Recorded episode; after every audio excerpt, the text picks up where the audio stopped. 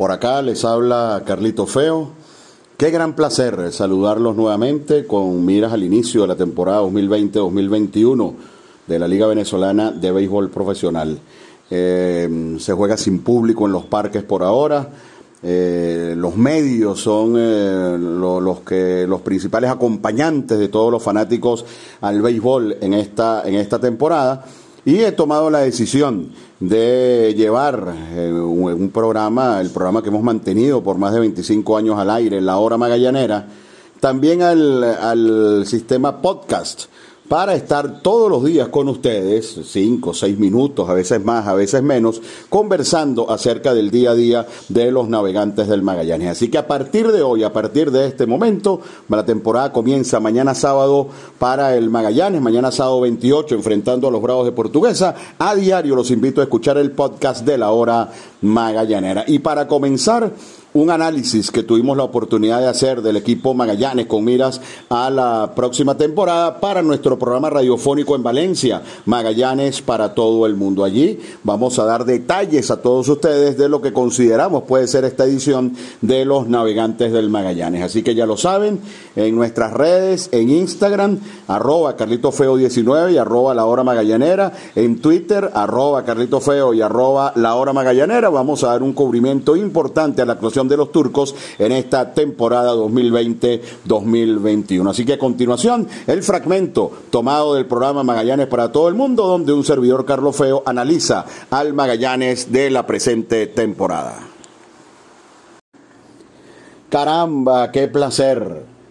Una temporada más con Magallanes para todo el mundo. Programa fundado ya hace muchísimos años por el fanaticazo Otto Alejandro Moreno y que por supuesto hemos, hemos mantenido en el tiempo. De verdad para mí es un placer, un honor. Eh, muy tarde, ¿no? Para lo que estamos acostumbrados en cuanto a la fecha, pero nunca es tarde cuando la dicha es buena. Así que de verdad que es un privilegio estar una vez más con ustedes en Magallanes para todo el mundo.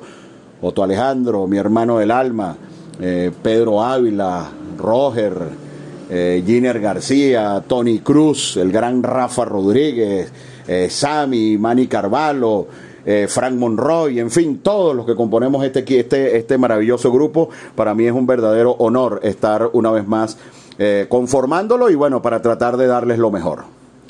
Magallanes ha conformado en el papel, y a mí me gusta recalcar esto de, de en el papel, porque hay, hay muchas circunstancias, más aún este año cuando le ha caído esta desgracia al mundo entero del COVID-19.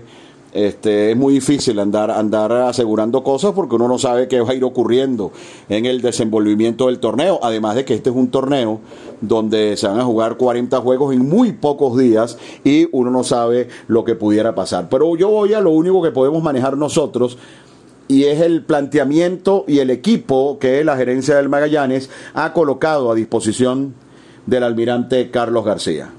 Eh, me siento muy satisfecho y muy contento de que Carlos esté de regreso al equipo, porque Magallanes, eh, de la mano de Carlos García, gústele o no le guste a la gente, eso para mí no está en discusión, este, ha sido exitoso con el equipo del Magallanes. Con el almirante Magallanes siempre ha avanzado muy lejos en cada una de las campañas en que él ha estado al mando y en esta campaña muy particular y donde además está, aparte del factor del COVID, recuerden que Magallanes sigue sancionado por la FAC, eh, alguien como el almirante García hace falta para guiar a este grupo. Cuando uno revisa la importación y los bateadores que trajo Magallanes, uno se da cuenta que, que, la gerencia ha decidido ir por todo en esta, en esta temporada. Reinaldo Rodríguez es de los mejores importados que ha traído Magallanes en los últimos años.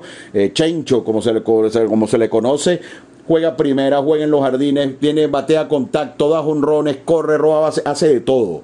Y es un pelotero realmente importante para, eh, para los navegantes del Magallanes. Kate Gota, esa energía de Kate Gota se necesita en cualquier equipo de pelota. Y ese, es un pelotero que yo quisiera tener en cada uno de los equipos, de los equipos que yo tuviera. Y el caso de Wellington Dotel es idéntico a, a Kate Gota.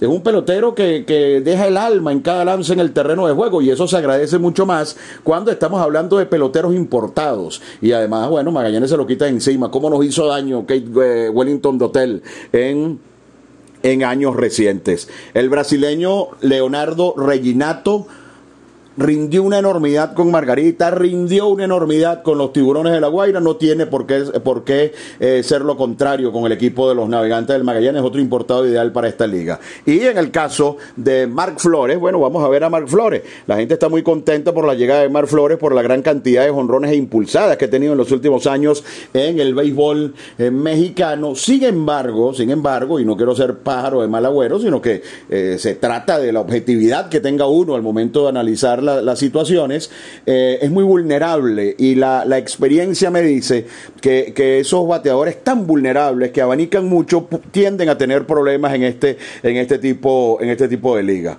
No es como, por ejemplo, Brian Laher eh, uno de los mejores bateadores zurdos que ha traído Magallanes, yo diría que en cualquier época la no era, no era muy, muy fácil de ponchar. Y aunque Mar Flores, de, sus números dicen que es selectivo en el home, hay que decir que es un pelotero que es realmente vulnerable para. Eh, eh, se poncha mucho, como ocurre con algunos bateadores de poder, como es el caso de Flores. Así que vamos a ver hasta dónde puede llegar Mar Flores. A lo mejor yo estoy haciendo este comentario y termina siendo Mar Flores el jugador más valioso de la liga. Amén y que así sea. Esto con respecto a los jugadores importados. Eh, eh, Brandon Quintero va a ser un pitcher que va a reforzar el bullpen intermedio y, cuando tú traes de seis importados posibles, cinco de posición, eso significa que tú estás blindado con el picheo. Y es que la teoría dice que Magallanes está blindado en cada uno de los renglones del picheo.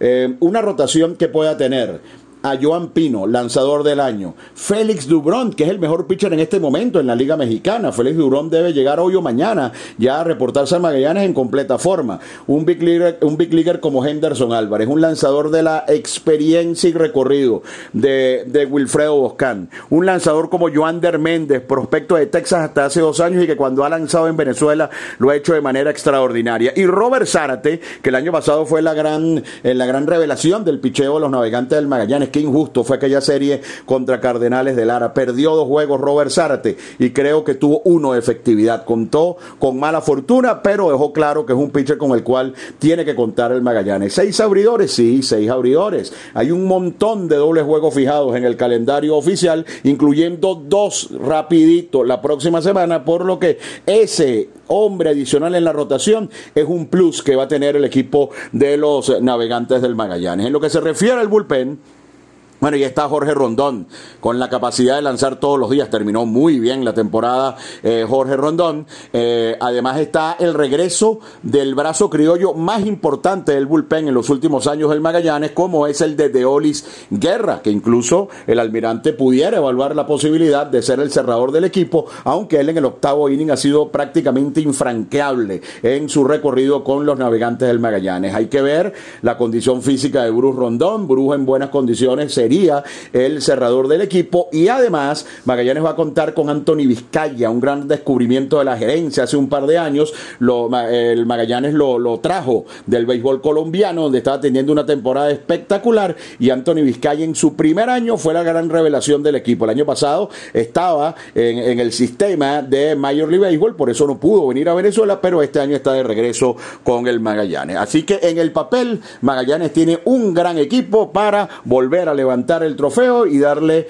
una gran satisfacción a la mayor fanaticada beisbolera del país, como es la fanaticada de los navegantes del Magallanes. Muchachos, como siempre, un verdadero placer estar una vez más con ustedes en su programa Magallanes para todo el mundo. Un gran saludo a todos los que conformamos este gran equipo. Otto Alejandro, es tuyo. Espero hayan disfrutado de este análisis en nuestro primer podcast de la hora magallanera. Pendiente todos los días de nuestras redes, allí iremos colocando el link de cada una de nuestras intervenciones y desde aquí, desde la hora magallanera, estamos listos para dar cobertura diaria al equipo con mayor cantidad de seguidores en todo el país, Navegantes del Magallanes. Les habló Carlitos Feo.